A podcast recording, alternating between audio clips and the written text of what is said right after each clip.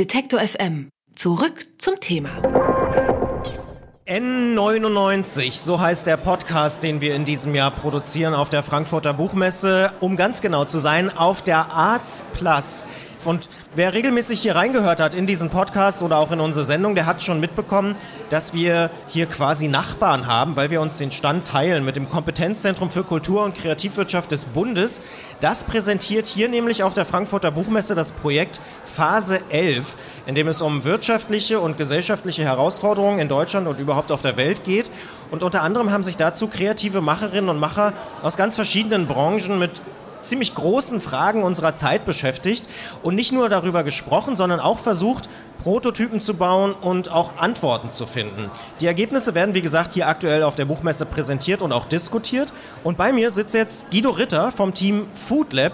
Ich sage erstmal schönen guten Tag. Ja, schönen guten Tag, hallo. Was hat denn das Food Lab gemacht und womit beschäftigt ihr euch? Ja, also das Food Lab beschäftigt sich mit der Ernährung der Zukunft. Unsere These ist, wir haben nur noch 34 Ernten. Dann haben wir das Jahr 2050, 10 Milliarden Menschen auf diesem Planeten und die müssen satt werden.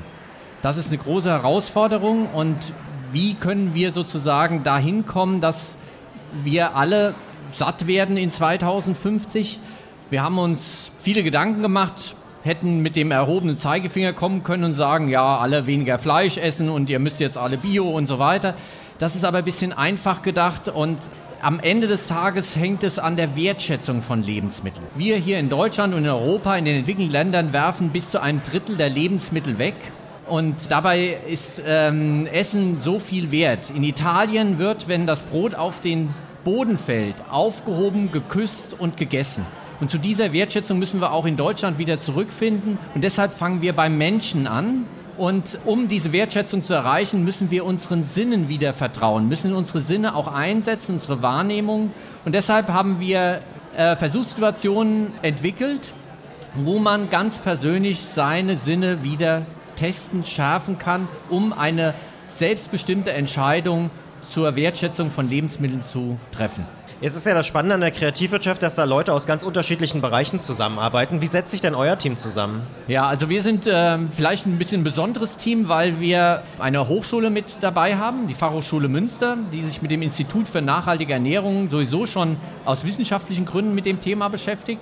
Aber das Spannende ist ja, wenn man es nicht nur aus wissenschaftlicher Perspektive betrachtet, sondern wenn man tatsächlich nochmal kreativ rangeht. Deshalb haben wir mit Tobias Suthoff, mit Martin Wurzerberger und äh, mit Annika Laugstermann auch noch Studenten und auch äh, Kreative mit dabei. Philipp Overberg, ein Texter noch und ein Braumeister oder ein Braukünstler, sodass wir also die, die handwerklich mit den Lebensmitteln zu tun haben, die, die kreativ über neue Konzepte nachdenken, mit Wissenschaft hier verknüpfen. Und das ist vielleicht das Besondere an unserem Team. Gibt es was, wo du sagst, das hätte ich vorher nicht gedacht, das habe ich gelernt in diesen drei Monaten, die ihr, also sehr kurze Zeit, zwölf Wochen, euch mit diesem Thema jetzt beschäftigt habt? Also ich sag mal, äh, den Sinn vertrauen, dass der Joghurt vielleicht noch gut ist, auch wenn er schon abgelaufen ist, so dieser Klassiker, ja. das erwartet man vielleicht. Aber gibt es irgendwas, wo du, wo du gesagt hast, wow, hätte ich nicht gedacht, dass das dabei rauskommt? Also was uns äh, tatsächlich beschäftigt und umwirft, ist, dass ähm, es in, an verschiedenen Stellen, ob das in der Kita ist, ob das in der Mensa ist, ob das im, in der Betriebskantine ist, ja, wo dieses Thema tatsächlich äh, so äh, intensiv auch ankommt. Wir haben uns bewusst den Mittagstisch ausgesucht, um diese Sinnes Schulungen auch durchzuführen. Weil also das ist so der Fokus, der Mittagstisch. Genau, das ja. ist der Fokus, weil am Mittagstisch ganz viel passiert. Es ist äh, mittlerweile auch für Arbeitgeber ein Mittel sozusagen, gute Arbeitnehmer zu, äh, zu binden, zu finden, weil auch der sich bei einer Firma bewirbt, mittlerweile sagt, ja und was bietet ihr mir mittags zum Mittagessen an?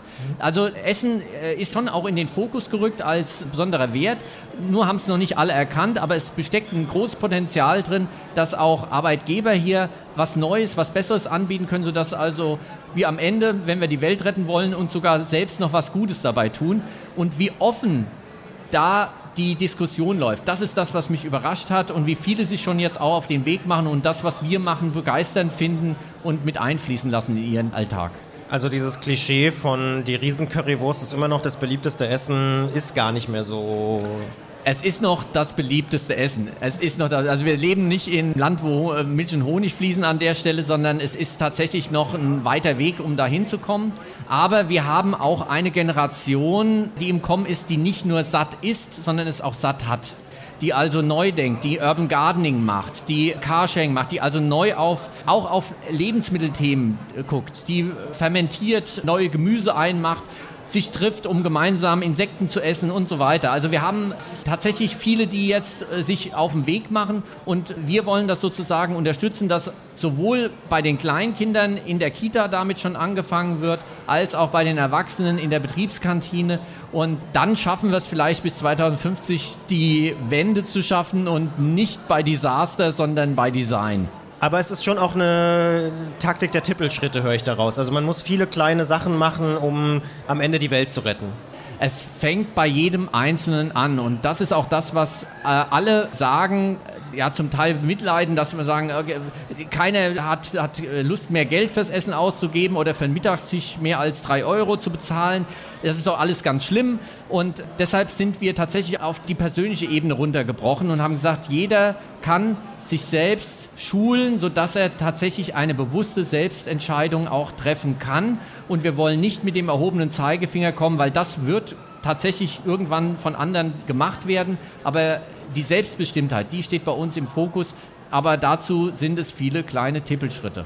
Das sagt Guido Ritter vom Team 34 Ernten oder auch dem Food Lab des Projektes Phase 11 vom Kompetenzzentrum Kultur und Kreativwirtschaft des Bundes. Mehr zum Thema können Interessierte am 16. November in Lübeck erfahren oder auch am 1. Dezember, wenn sie in Berlin sein sollten, denn da treffen sich alle Teilnehmer dieser Labs, die wir vorhin besprochen haben, diese acht Labs nochmal. Alle Informationen zum Projekt und auch zu den kommenden Veranstaltungen gibt es natürlich auf logbuch-phase-11.de. Vielen Dank. Ja, gerne. Alle Beiträge, Reportagen und Interviews können Sie jederzeit nachhören im Netz auf detektor.fm.